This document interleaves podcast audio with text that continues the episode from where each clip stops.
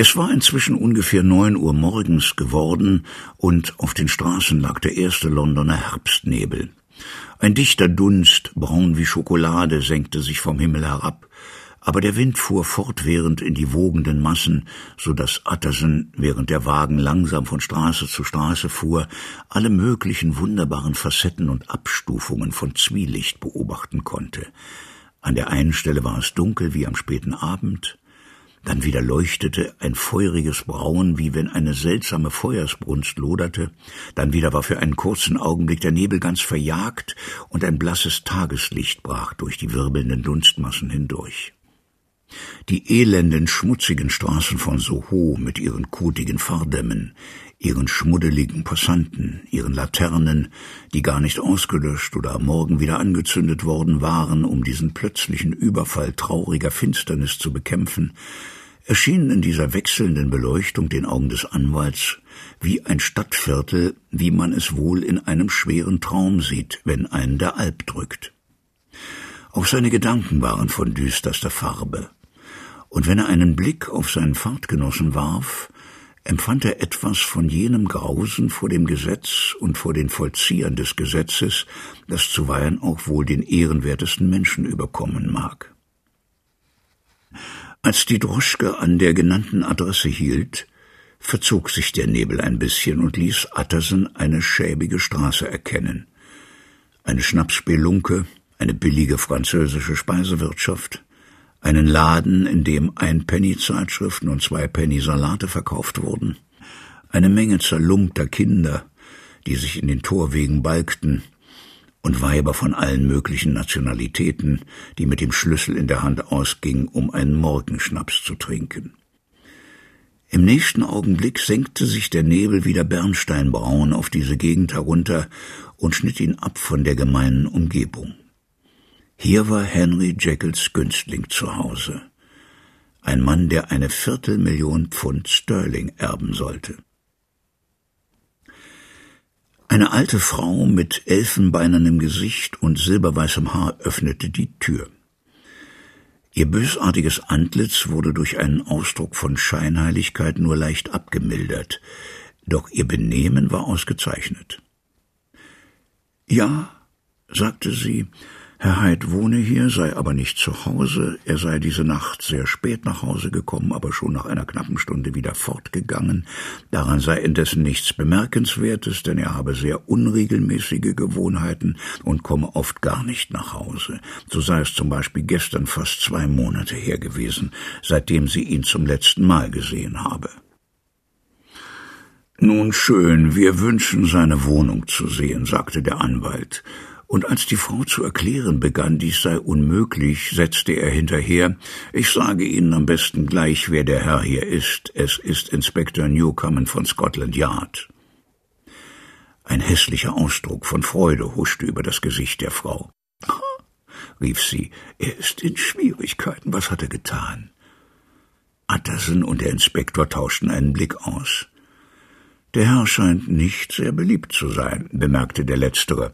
Und nun, gute Frau, lassen Sie mal mich und diesen Herrn uns die Wohnung hier ansehen. Von den sämtlichen Zimmern des Hauses, das abgesehen von der alten Frau völlig unbewohnt war, hatte Hyde nur zwei benutzt, aber diese beiden Zimmer waren mit Luxus und gutem Geschmack eingerichtet. Ein Wandschrank war mit Weinen gefüllt. Das Essgeschirr war von Silber, die Tischwäsche elegant. An der einen Wand hing ein gutes Gemälde, ein Geschenk, wie Utterson vermutete, von Henry Jekyll, der ein ausgezeichneter Kunstkenner war. Die Teppiche waren dicht geknüpft und von geschmackvollen Farben. Im Augenblick aber wies in dem Zimmer alles Mögliche darauf hin, dass sie kurz vorher in großer Hast durchstöbert worden waren. Auf dem Boden lagen Kleider herum, deren Taschen herausgezogen waren. Verschließbare Schubfächer standen offen, und im Kamin lag ein Haufen grauer Asche, wie wenn viele Papiere verbrannt worden wären. Aus dieser Asche zog der Inspektor, nachdem er drin herumgestockert hatte, die Rückseite eines grünen Scheckbuchs hervor, die der Zerstörung durchs Feuer widerstanden hatte. Hinter der Tür wurde die andere Hälfte des Spazierstocks gefunden. Und da dieser Fund seinen Verdacht bestätigte, zeigte sich der Kriminalbeamte hoch erfreut. Ein Besuch auf der Bank, wo mehrere tausend Pfund als Guthaben des Mörders gefunden wurden, machten seine Genugtuung vollkommen. Sie können sich darauf verlassen, Mr. Utterson, sagte er zum Anwalt. Ich habe ihn in der Hand. Er muss den Kopf verloren haben, sonst hätte er niemals den Stock hier gelassen. Vor allem hätte er nicht das Scheckbuch verbrannt. Nein, Geld ist für den Mann lebenswichtig. Wir brauchen also weiter nichts zu tun, als im Bankgebäude auf ihn zu warten und ihm den Steckbrief hinzuhalten. Dies war jedoch leichter gesagt als getan, denn Mr. Hyde hatte wenig Bekannte. Auch der Herr des Dienstmädchens hatte ihn überhaupt nur zweimal gesehen.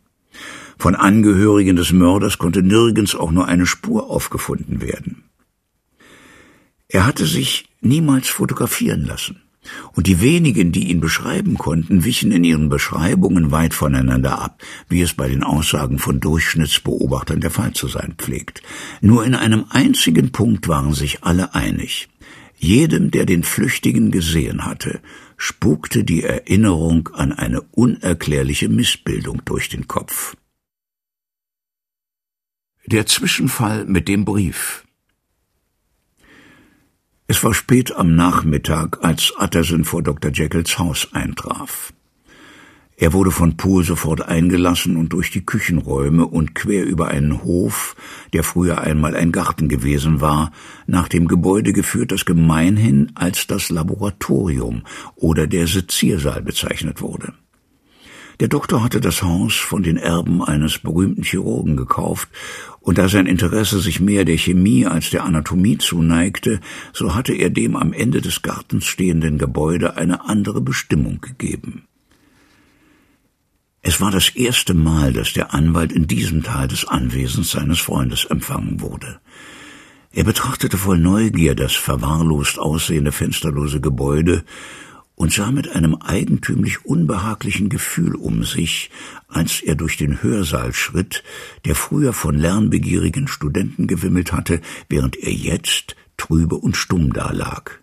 Die Tische mit chemischen Apparaten beladen, der Fußboden mit Kisten, Körben und Packstroh bedeckt, wie der Anwalt in dem Dämmerlicht bemerkte, das an diesem Nebeltage durch die Glaskuppel hereinfiel. Am jenseitigen Ende des Raumes führte eine Treppe zu einer mit rotem Fries bezogenen Tür hinauf, und durch diese gelangte Atterson endlich in des Doktors Studierzimmer. Es war ein großer Raum, an dessen Wänden ringsherum Glasschränke standen. Ausgestattet war er unter anderem mit einem Drehspiegel und einem großen Schreibtisch. Drei verstaubte Fenster mit eisernen Gittern sahen auf den Hof hinaus. Im Kamin brannte das Feuer. Eine angezündete Lampe war auf den Kaminsims gestellt, denn selbst in den Häusern begann der hereindringende Nebel sich bemerkbar zu machen. Und dort am Kamin, dicht am wärmenden Feuer, saß Dr. Jekyll und sah todkrank aus. Er stand nicht auf, um seinem Besucher entgegenzugehen, sondern streckte ihm nur eine kalte Hand entgegen und begrüßte ihn mit seltsam veränderter Stimme.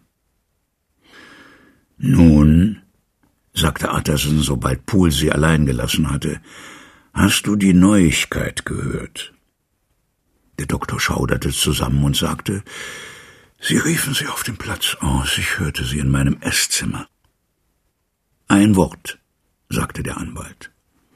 Carew war mein Klient, aber das bist du auch. Und ich wünsche zu wissen, was ich tue. Du bist doch nicht so wahnsinnig gewesen, den Kerl bei dir zu verstecken. Attersen, ich schwöre bei Gott, rief der Doktor, ich schwöre bei Gott, er wird mir niemals wieder vor die Augen kommen. Ich sage dir bei meiner Ehre. In dieser Welt bin ich mit ihm fertig. Es ist alles aus. Und er braucht auch wirklich meine Hilfe nicht. Du kennst ihn nicht so wie ich. Er ist in Sicherheit, vollständig in Sicherheit. Merke dir meine Worte. Man wird niemals wieder etwas von ihm hören. Der Anwalt hörte ihm verdrießlich zu. Das fieberhafte Wesen seines Freundes gefiel ihm nicht. Du scheinst seiner ziemlich sicher zu sein, sagte er endlich. und um deinetwillen hoffe ich, dass du recht haben mögest. Wenn es zu einer Gerichtsverhandlung käme, würde wohl dein Name genannt werden. Ich bin in Bezug auf ihn vollkommen sicher. Ich habe bestimmte Gründe dafür, die ich aber keinem Menschen mitteilen kann. Indessen, da ist etwas, bei dem du mir vielleicht einen Rat geben kannst. Ich, ich habe einen Brief erhalten. Und ich weiß nicht, ob ich diesen der Polizei zeigen sollte.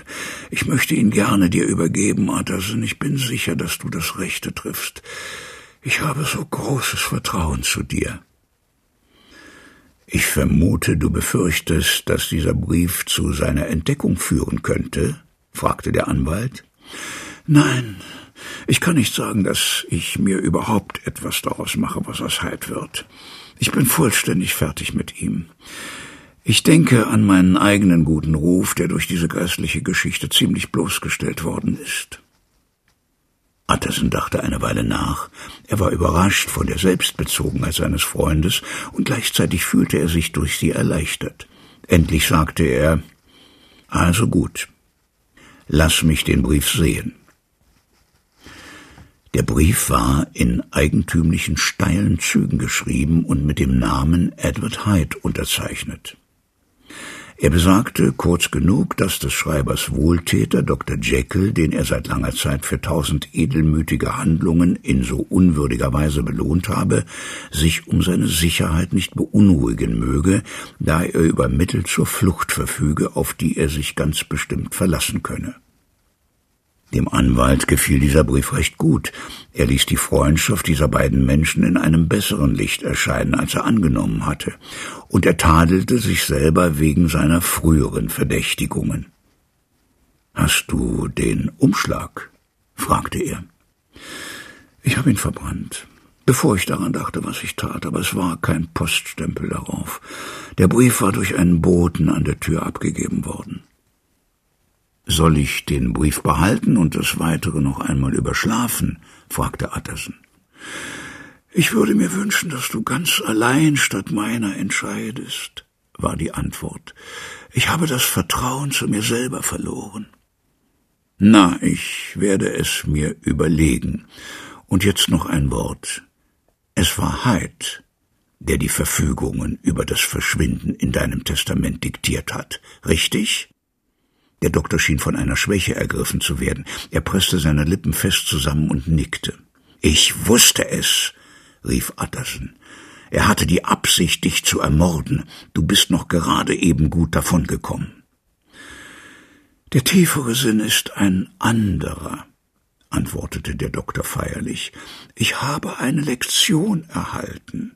O Gott Utterson, welch eine Lektion habe ich erhalten und für einen Augenblick bedeckte er sein Gesicht mit beiden Händen. Beim Verlassen des Hauses blieb der Anwalt kurz stehen, um noch ein Wort mit Poole zu wechseln. Übrigens, es ist heute ein Brief abgegeben worden. Wie sah denn der Bote aus? Aber Poole war sich völlig sicher, dass außer mit der Post nichts gekommen sei. Und es waren nur Drucksachen, fügte er hinzu. Diese Auskunft gab den Befürchtungen des Anwalts neue Nahrung.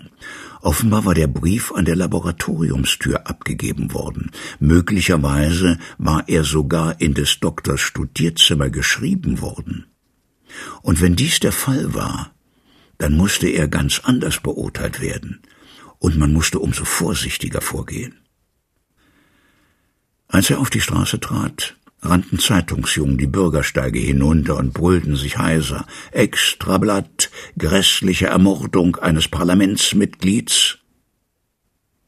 Das war die Leichenrede für einen Freund und Klienten. Und er konnte sich einer gewissen Ahnung nicht erwehren, dass der gute Name eines anderen in den Wirbel dieses Skandals hineingezogen würde.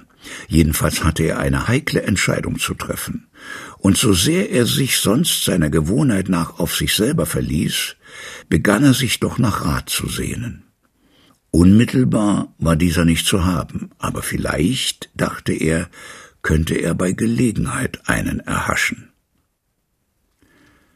Gleich darauf saß er an der einen Seite seines eigenen Kaminfeuers, an der anderen saß Mr. Guest, sein Kanzleivorsteher, und zwischen ihnen in einer wohlberechneten Entfernung vom Feuer stand auf einem Tischchen eine Flasche eines ganz besonderen alten Weines, der schon lange vor der Sonne geschützt in seinem Keller geruht hatte.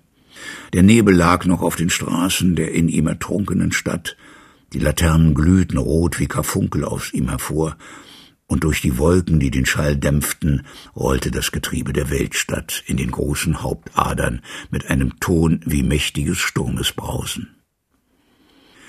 Aber das Zimmer war heiter im Schein des Kaminfeuers. In der Flasche hatte alle Säure sich längst gelöst. Die Purpurfarbe des Weins war mit der Zeit sanft geworden wie die Farben gemalter Glasfenster. Und so war die Glut warmer Herbstnachmittage in Weinbergen bereit, freigelassen zu werden und alle Nebel Londons zu zerstreuen. Ganz allmählich taute der Anwalt auf. Es gab keinen Menschen, vor dem er weniger Geheimnisse hatte als vor Mr. Guest, wobei er nicht immer sicher war, dass dieser so viele bewahrte, wie er wünschte. Guest war oft in Geschäften beim Doktor gewesen.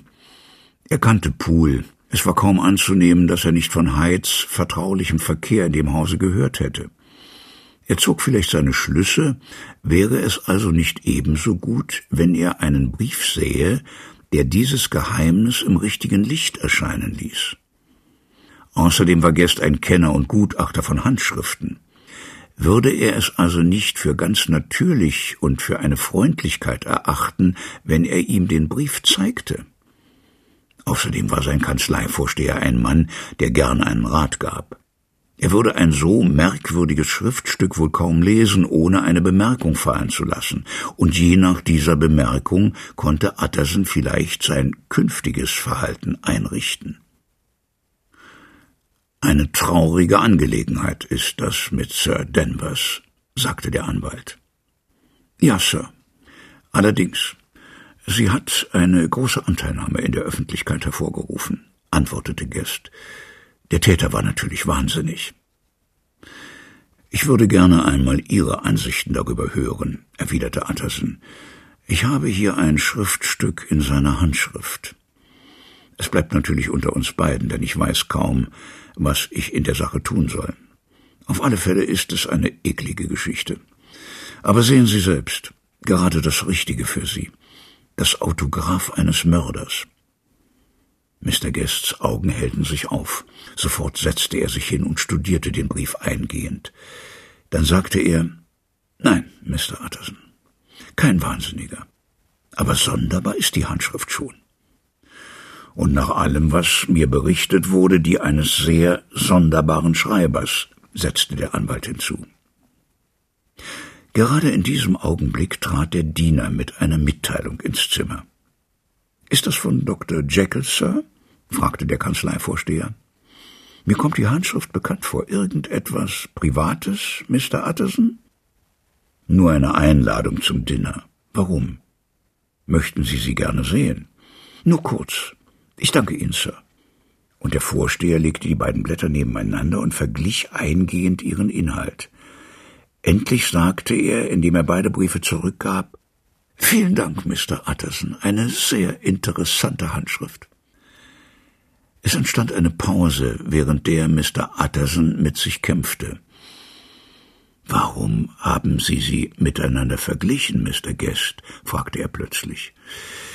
Nun ja, Mr. Utterson.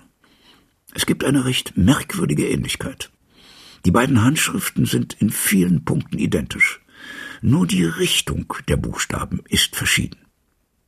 Recht sonderbar, sagte Utterson. Wie Sie sagen. Recht sonderbar, antwortete Guest. Ich würde von dieser Einladung nichts erwähnen, wissen Sie, sagte der Anwalt. Nein, Mr. Utterson, ich verstehe. Kaum aber war Utterson an jenem Abend allein, so schloss er den Brief in seinen Geldschrank ein, wo er seit jener Stunde liegen blieb. Wie, dachte er bei sich, Henry Jekyll fälscht Briefe zugunsten eines Mörders? Und das Blut stockte ihm in den Adern. Dr. Lanyons merkwürdiges Erlebnis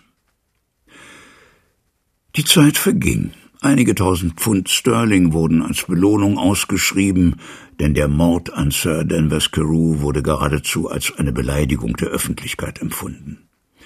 Aber Hyde war aus dem Bereich der Polizei verschwunden, als sei er niemals vorhanden gewesen. Indessen kam vieles von seiner Vergangenheit ans Licht, lauter unrühmliche Dinge. Es wurden Geschichten über die Grausamkeit dieses Mannes enthüllt, einer herausfordernden, kalten und gleichzeitig heftigen Grausamkeit. Von seinem schmutzigen Lebenswandel, von seinen merkwürdigen Kumpanen, von dem Hass, den er anscheinend überall erweckt hatte. Aber von seinem augenblicklichen Aufenthalt verlautete kein Ton.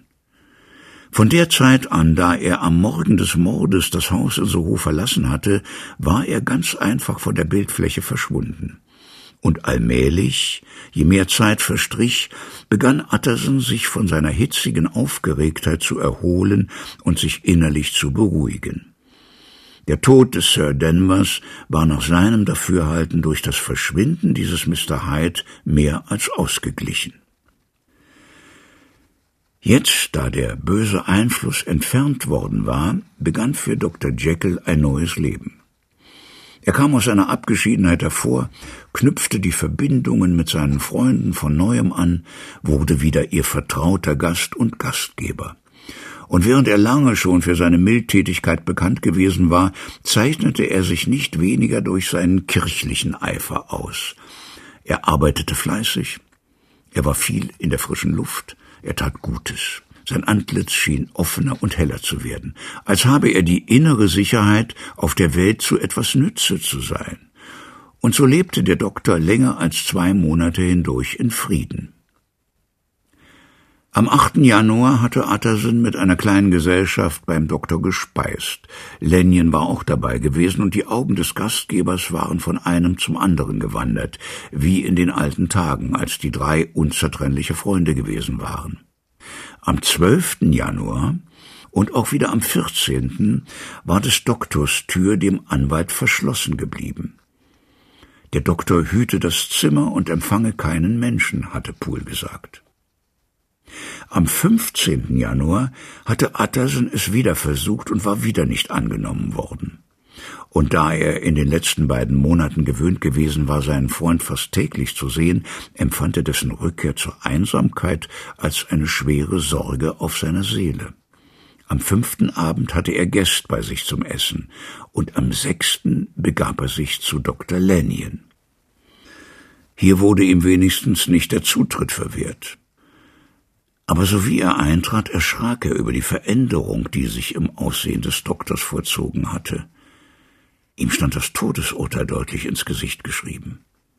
Sein sonst so rosiges Gesicht war bleich geworden. Er war abgemagert. Er war sichtbar kahler und älter. Und trotz alledem waren es nicht so sehr diese Anzeichen eines raschen körperlichen Verfalles, die dem Anwalt auffielen, wie ein Blick in seinen Augen und ein Gehaben, das auf einen tiefinneren seelischen Schrecken schließen zu lassen schien. Es war nicht anzunehmen, dass ein alter Arzt sich vor dem Tode fürchtete, und doch war Utterson versucht, dies zu argwöhnen. Ja, dachte er, er ist Arzt. Er muss seinen eigenen Zustand kennen und muss wissen, dass seine Tage gezählt sind. Und dass er dies weiß, ist mehr, als er tragen kann. Als aber Utterson eine Bemerkung über seines Freundes krankes Aussehen machte, erklärte Lanyon mit vollkommener Ruhe und Festigkeit, er sei ein verlorener Mann. Ich habe Schockierendes erlebt, sagte er, und werde mich niemals davon erholen. Es ist eine Frage von Wochen. Na, mein Leben ist angenehm gewesen. Ich mochte es, jawohl, Sir. Ich habe gern gelebt. Jetzt denke ich manchmal, wenn wir alles wüssten, wären wir nur umso froher, uns davon zu machen. Jekyll ist ebenfalls krank, bemerkte Utterson. Hast du ihn gesehen? Lanyons Gesicht verzerrte sich und er hielt eine zitternde Hand empor. Ich wünsche von Dr. Jekyll nichts mehr zu sehen noch zu hören, sagte er mit lauter, zitternder Stimme.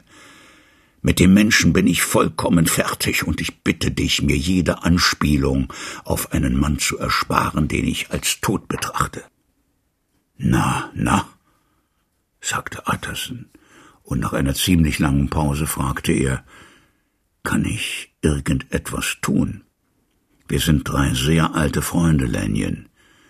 Wir werden in unserem Leben keine neuen mehr bekommen. Es ist nichts zu machen, erwiderte Lanyon. Frag ihn selber. Er will mich nicht sehen. Darüber wundere ich mich nicht. Eines Tages, Atterson, wenn ich tot bin, wirst du vielleicht erfahren, ob ich Recht oder Unrecht habe. Ich kann es dir nicht sagen. Und bis dahin, wenn du bei mir sitzen und mit mir von anderen Dingen plaudern kannst, so bitte ich dich um Gottes Willen, bleib und tue es. Aber wenn du dich nicht von diesem verfluchten Thema fernhalten kannst, dann in Gottes Namen geh, denn ich kann es nicht vertragen. Sobald er nach Hause kam, setzte Utterson sich hin und schrieb an Jekyll, beschwerte sich über die Ausschließung aus seinem Hause und fragte nach der Ursache des unglückseligen Bruches mit Lanyon. Schon der nächste Tag brachte ihm eine lange Antwort, die stellenweise in sehr pathetischen Worten gehalten war und stellenweise sehr dunkel und geheimnisvoll klang. Der Bruch mit Lanyon sei unheilbar. Ich tadle unseren alten Freund nicht, schrieb Jekyll, aber ich teile seine Meinung, dass wir uns einander niemals wieder begegnen dürfen. Ich gedenke von jetzt an äußerst zurückgezogen zu leben. Du musst nicht überrascht sein, darfst auch nicht an meiner Freundschaft zweifeln, wenn meine Tür sogar für dich oft verschlossen sein wird. Du musst mich meinen eigenen dunklen Weg gehen lassen. Ich habe selber eine Strafe und eine Gefahr auf mich gezogen, für die ich keine Worte habe. Wenn ich der ärgste aller Sünder bin, so leide ich auch am ärgsten. Ich konnte nicht glauben, dass es auf unserer Erde einen Ort für so entwürdigende Leiden und Schrecken gibt. Und du kannst nur eines tun, Atterson, um mir dieses Geschick zu erleichtern, und zwar mein Schweigen respektieren. Atterson war verblüfft. Der dunkle Einfluss Heids war entfernt worden. Der Doktor war zu seinen alten Beschäftigungen und zum Verkehr mit seinen Freunden zurückgekehrt. Vor einer Woche noch hatten ihm alle Aussichten auf ein fröhliches und ehrenvolles Alter gelächelt. Und jetzt waren in einem Augenblick Freundschaft, Seelenruhe und der ganze Inhalt eines Lebens zerschellt. Ein so großer und plötzlicher Wechsel deutete auf Wahnsinn. Aber angesichts von Lanyons Verhalten und Worten musste irgendein tieferer Grund dafür vorhanden sein.